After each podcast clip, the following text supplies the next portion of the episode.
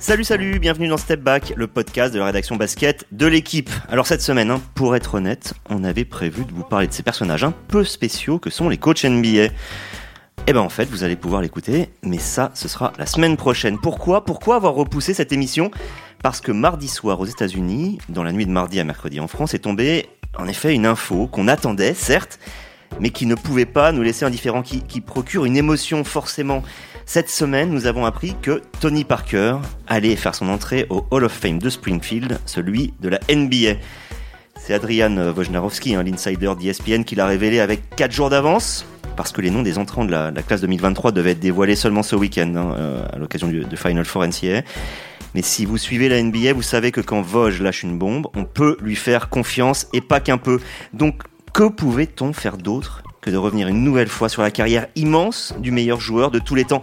Rien, évidemment, et c'est pour ça que j'ai convié autour de moi Yann Onona, David Loriot et notre correspondant à Los Angeles, Loïc Piala. Bonjour messieurs.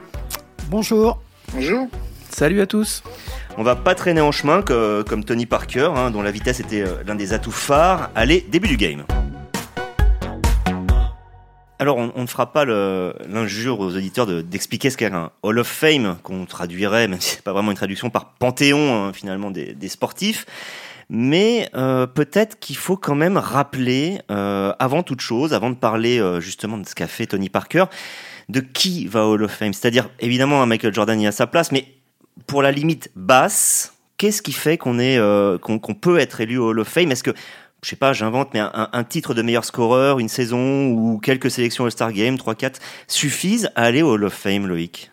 Non, non, mais par contre, ce qui n'est pas euh, obligatoire, c'est d'avoir un titre. C'est à ça qu'on pourrait euh, penser, mais c'est vrai qu'il y a des joueurs qui n'ont pas forcément un rôle décisif dans leur équipe quand euh, ils gagnent un, titre, et d'autres qui ont un rôle décisif dans une équipe qui en a pas gagné. Charles Barkley, John Stockton, Karl Malone, qui sont Allen Iverson, qui sont tous au All-Star Game.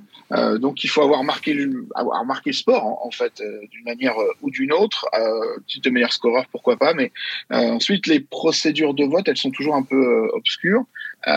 c'est un, un comité qui, qui décide, on ne connaît c'est pas exactement qui en fait partie.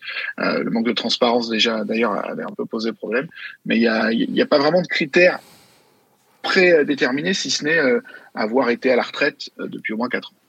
On va résumer ça peut-être en une phrase. Euh, Jans, en fait, pour rentrer au Hall of Fame, et c'est le cas de Tony Parker, il faut que la trace qu'on a laissée soit longue, qu'elle reste dans les mémoires.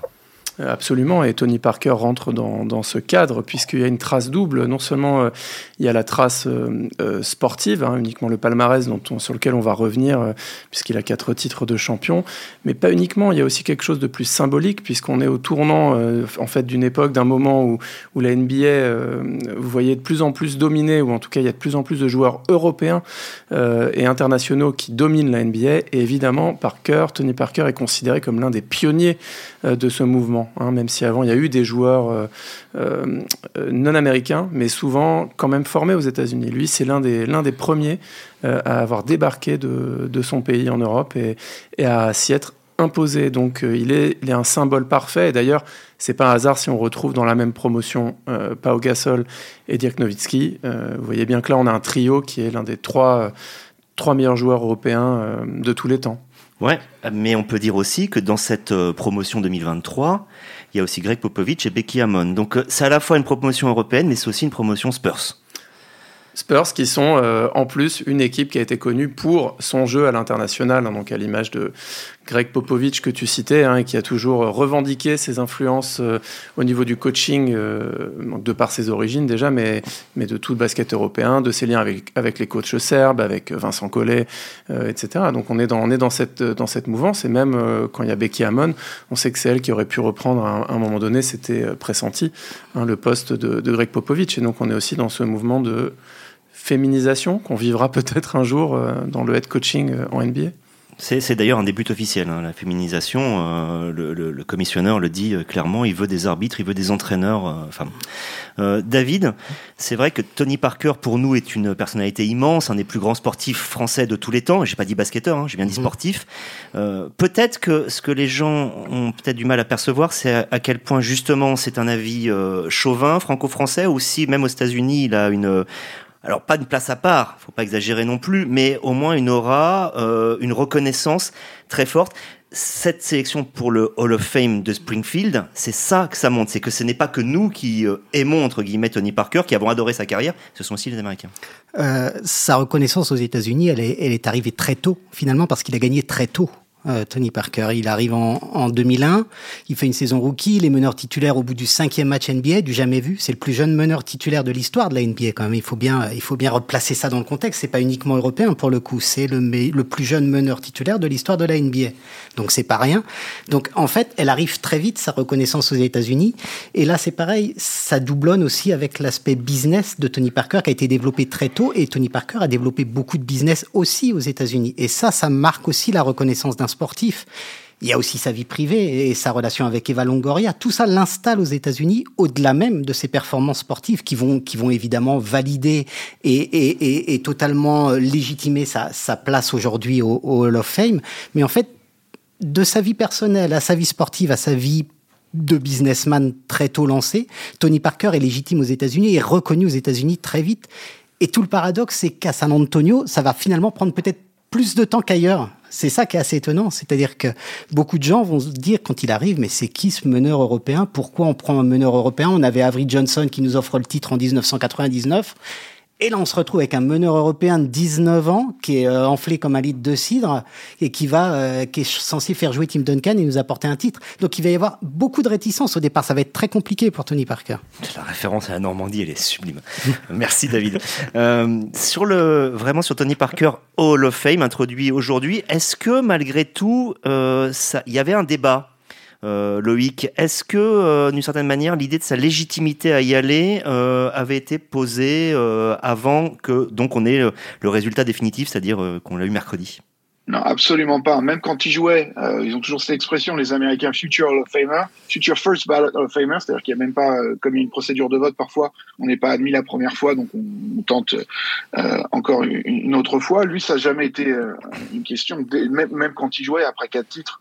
Euh, ici, les observateurs, quand ils parlaient de lui, ils en parlaient déjà comme d'un des, un des plus grands joueurs. Il y avait eu un peu un débat sur sa place aussi dans, ou pas dans les, dans les 75 meilleurs joueurs de l'histoire, là, il y a l'an dernier ou l'année d'avant, où on se demandait pourquoi il n'y était pas. Euh, donc non, non, son, son, statut de grand joueur, c'est, tu, tu, tu disais, faut, faut bien qu'on comprenne que nous, on a peut-être un miroir déformant, enfin une vision déformée en, en France, mais les Américains, ils, ils, reconnaissent sa grandeur autant que nous. Peut-être, euh, évidemment, il n'y a pas la, la dimension euh, athlète nationale, donc euh, il y a peut-être moins d'excitation par rapport à ça, d'enthousiasme, mais il faut vraiment, vraiment comprendre qu'il est, il a, il a sa place euh, parmi les autres. Et même quand nous, on voulait le faire en interview, par exemple, on avait peut-être une ou deux minutes après avec lui, euh, une fois qu'il avait parlé aux médias américains, mais c'était l'équivalent d'une star américaine. C'était pas juste un bon joueur français. Il était, au même niveau, même médiatiquement. Pour, pour l'approcher, c'était euh, aussi compliqué qu'avec d'autres grandes stars. Yann, on, en arrive même à se demander si sa place au of Fame, il l'avait pas déjà acquise en 2007. Hein. Rappelons donc en 2007. À ce moment-là, il a 25 ans, mais il a déjà trois titres et il vient d'être élu MVP des finales. Ce qui est la première fois, sauf vous m'arrêtez si je m'arrête, hein, pour un joueur européen euh, non américain premier qui est MVP de, de la finale.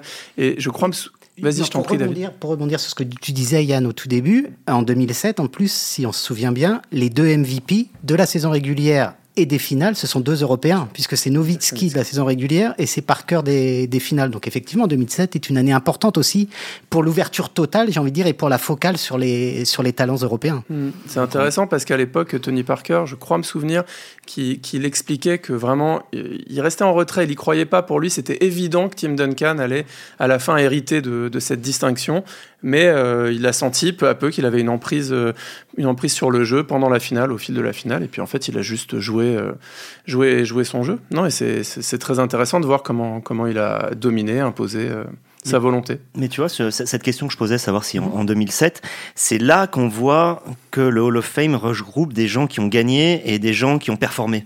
Ce que je veux dire par là, c'est qu'on a l'impression qu'en 2007, à partir du moment où tu as trois titres, tu as été MVP des finales, tu as tellement marqué ton époque que tu es déjà, d'une certaine ma ma manière, un Hall of Famer. Alors qu'en fait, ces, ces accomplissements qu'on va dire plus individuels, c'est-à-dire par exemple la sélection dans une All NBA Team, ça arrivera qu'après. Forcément, ce sera les années de la maturité, ce qu'on a entre, on va dire, 27 et 32 ans.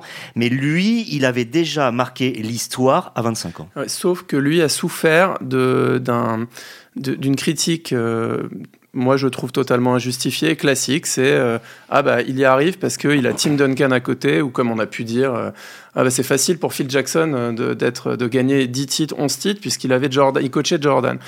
Euh, pour moi, c'est totalement, ça c'est totalement infondé. Et je pense que Tim Duncan a autant profité de la présence de Tony Parker que l'inverse. Hein. Et puis on rappelle qu'il y avait Manu Ginobili euh, et, que le trio, je pense, reste aujourd'hui le trio le plus vainqueur de toute l'histoire euh, de l'NBA. Ce qui montre la permanence de, évidemment de la performance et aussi euh, l'importance de, chaque membre du trio. C'est une évidence. Parker apportait donc une, une espèce de vitesse, une intrépidité, quelque chose. Bah, que simplement ils n'avaient pas vu avant aux États-Unis. Hein. Je pense que c'était vraiment le joueur le plus rapide euh, et celui qui maîtrisait mieux les finitions, etc. Je vous rappelle qu'il a aussi inventé un tir. Combien de joueurs euh, peuvent dire aujourd'hui que dans l'histoire de l'NBA qu'ils ont inventé un tir? Tony Parker, c'était le teardrop, donc l'espèce de petit flotteur euh, qui déclenchait à tout moment au milieu de la raquette alors qu'il était en, train de pénétrer, ce qui lui permettait d'éviter les contres et de les contres des, géants, puisque lui mesurait 1m85 euh, avec ses chaussures. Donc euh, donc c'est quand même quelque chose de ça, ça le démarque.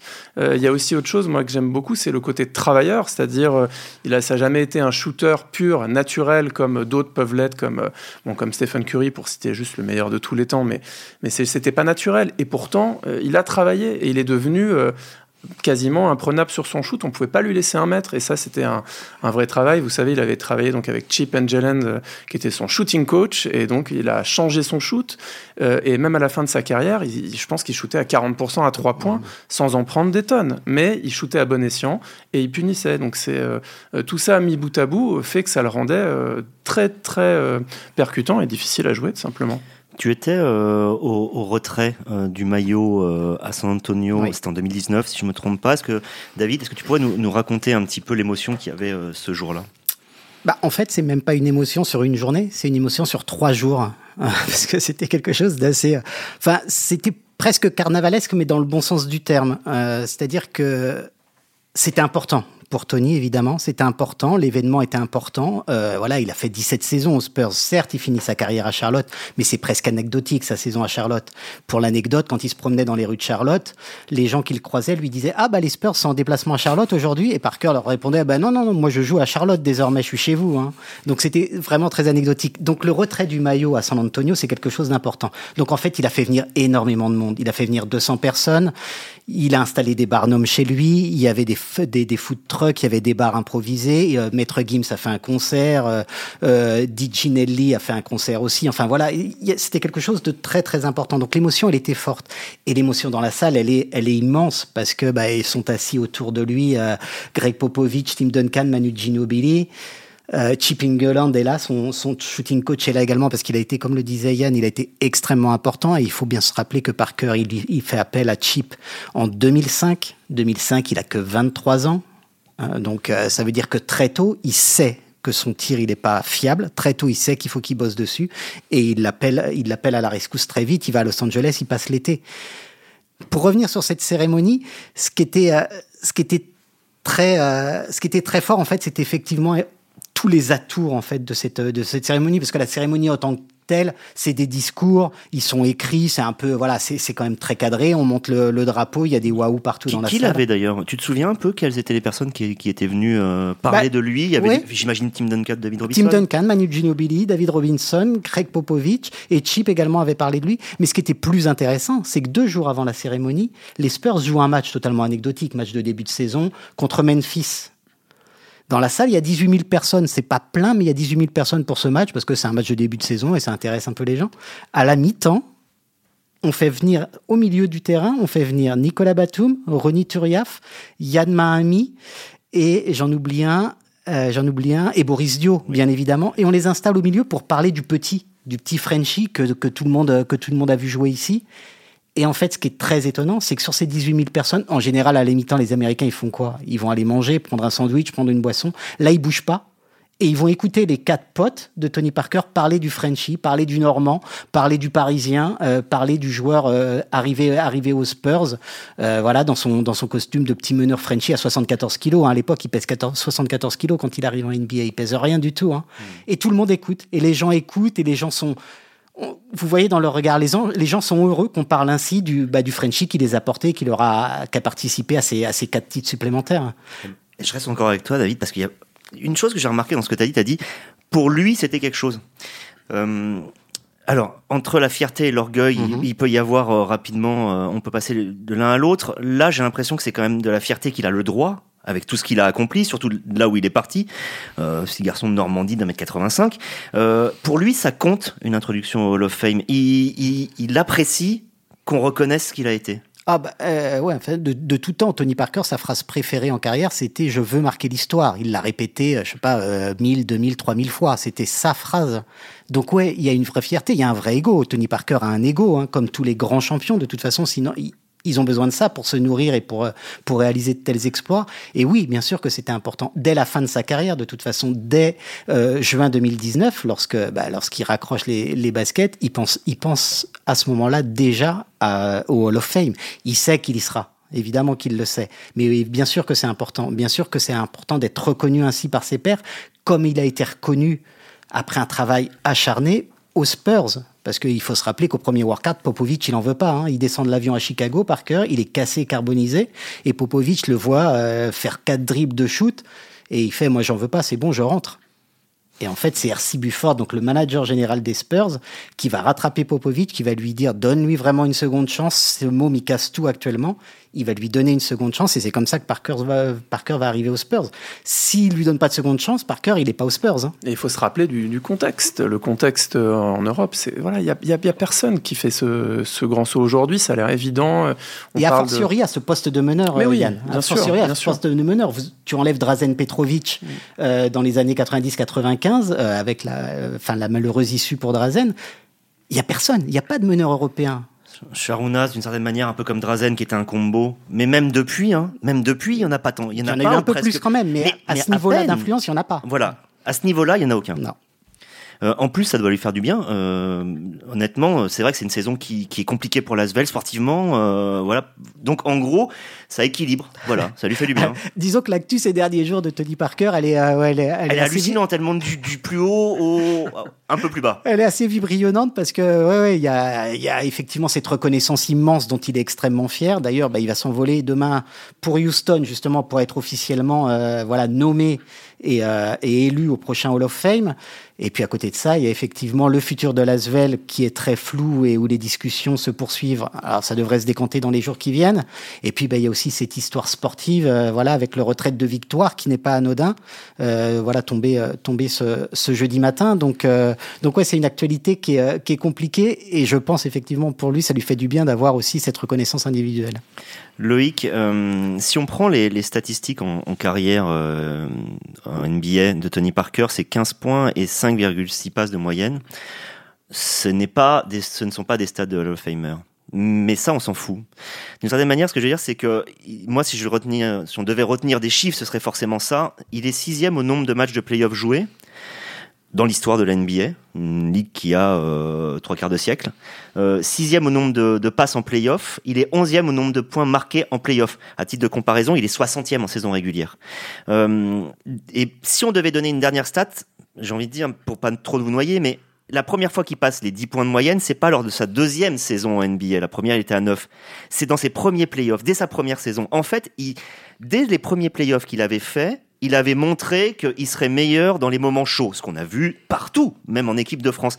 Euh, Loïc, c'est ça qui reste en fait de Tony, c'est un joueur à sang-froid, un joueur qui ne baisse jamais, quel que soit le niveau de la compétition. Ouais, et qui au contraire augmente son niveau quand euh, la compétition entre dans, la phase finale. Et c'est justement ici un, un reproche qu'on fait à plein de joueurs, hein, James Harden par exemple, en leur disant voilà ces mecs-là, quand on arrive au moment où euh, tout devient décisif, euh, et ben ils font et Parker lui ça a jamais été le cas. Et euh, les Français n'ont pas forcément une réputation de, de, de grand vainqueur aux États-Unis et ailleurs et, et donc bah, Parker lui il a complètement euh, démoli ça.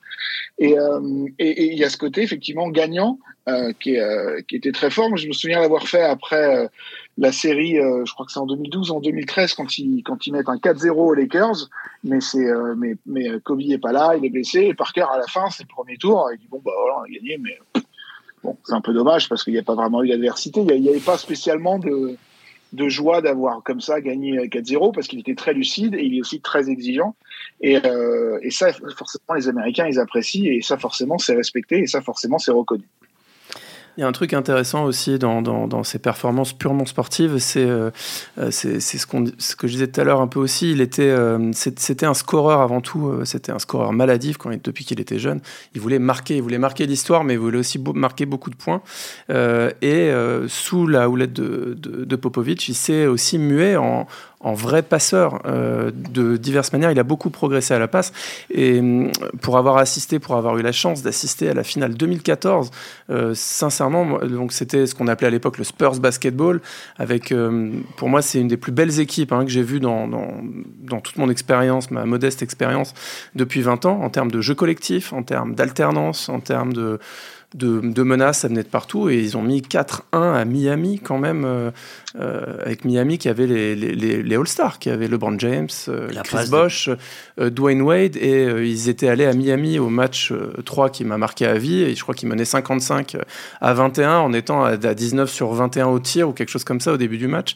Ça n'avait aucun sens. La balle allait dans tous les sens. Et, pas, et Tony Parker est une pièce maîtresse de ce qui est devenu le, le Spurs basketball à l'époque, cette espèce de perfection du jeu du jeu collectif, qui n'était pas un jeu à l'américaine ou, euh, je veux dire, avec de l'individualisme, avec du un contre. Non, c'était le contraire.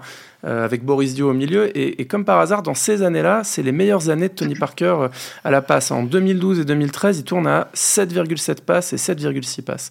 Donc c'est encore un élément pour dire que c'est un, c'est une pièce majeure de ça et que sa, présence au Hall of Fame euh, ne se discute pas. Et si je peux même ajouter, euh, si on compte dans l'histoire les joueurs, euh, après pour venir sur le, purement sur le chiffre, le nombre de joueurs qui ont plus de titres que Tony Parker, c'est-à-dire ceux qui en ont 5 ou plus, en fait ils sont que 26 dans toute l'histoire de la NBA en comptant la flopée de Celtics qui en avait gagné euh, plus que les autres. C'est 26 en 24 Celtics, non C'est pas ça, Donc en, réalité, juste, juste, de ce point de vue-là, Parker est indiscutable.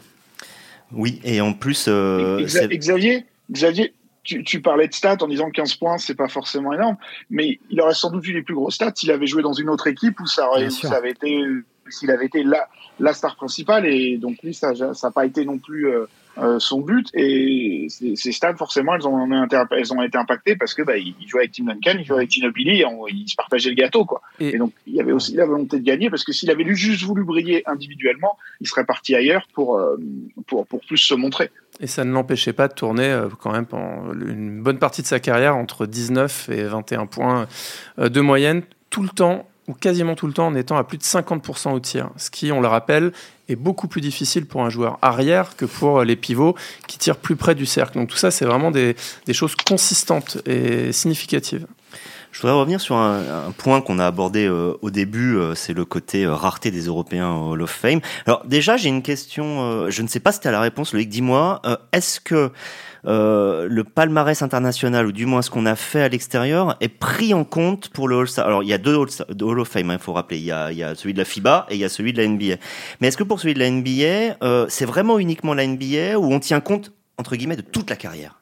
Non, non, tout, tout compte. Il y a un Patrick Bowman hein, qui a été intronisé au, au, L'ancien secrétaire général de la FIBA. Aujourd'hui décédé. C'est pas le NBA Hall of Fame, hein, c'est le Basketball Hall of Fame, le nom du, temple de la renommée, pour reprendre l'expression des, Québécois. Euh, donc, euh, non, non, ça, joue euh, aussi dans, la reconnaissance. Je ne sais pas à quel point ça a joué dans le rôle de Tony Parker, dans tout ce qui est présenté, que ce soit lui, Pau Gasol ou Dirk Nowitzki, puisque comme le disait Yann, ils vont être tous les trois intronisés le, le 12 août prochain. Tous les médias américains font référence à leur carrière américaine et à leur carrière en NBA et ne voient pas trop leur réussite avec l'équipe nationale. Euh, pour les Européens, je vais, je vais, être un petit peu fastidieux, mais je vais, je vais lire, euh, pas si longue en même temps, la liste des Européens qui ont été introduits. Euh. Alors, je, je, vais choisir, je précise que les garçons, il y a eu, il y a eu quelques filles, hein, comme Juliana Semenova ou, ou Hortensia, la, la, brésilienne, mais qui ont été, je vais, je vais citer que les garçons, mais ça montrera, en gros, cette liste enfin l'aura de Tony Parker d'être introduit avec ces gens-là. Donc le premier qui avait été, ça avait été, alors si on oublie Bob Cousy, hein, qui était d'origine française, on va peut-être pas le mettre, non. Le premier, c'était en 92, c'était Sergei Belov, un joueur qui n'a jamais, euh, donc un soviétique, il n'a pas connu la Russie, mais euh, qui n'a jamais euh, été en NBA, évidemment, mais qui avait un palmarès international considérable.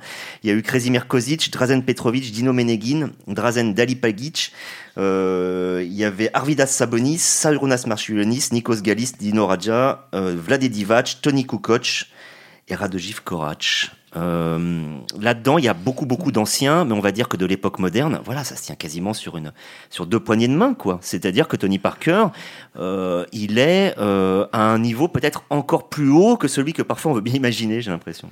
Bah, surtout là, ce qui est intéressant sur cette promotion, comme on l'a, comme on l'a dit tout à l'heure au début de l'émission, c'est que il y en a trois euh, sur cette promotion-là, et trois qui sont très emblématiques euh, de, de l'ouverture à l'Europe. Voilà, Dirk Nowitzki, euh, Pau Gasol et Tony Parker.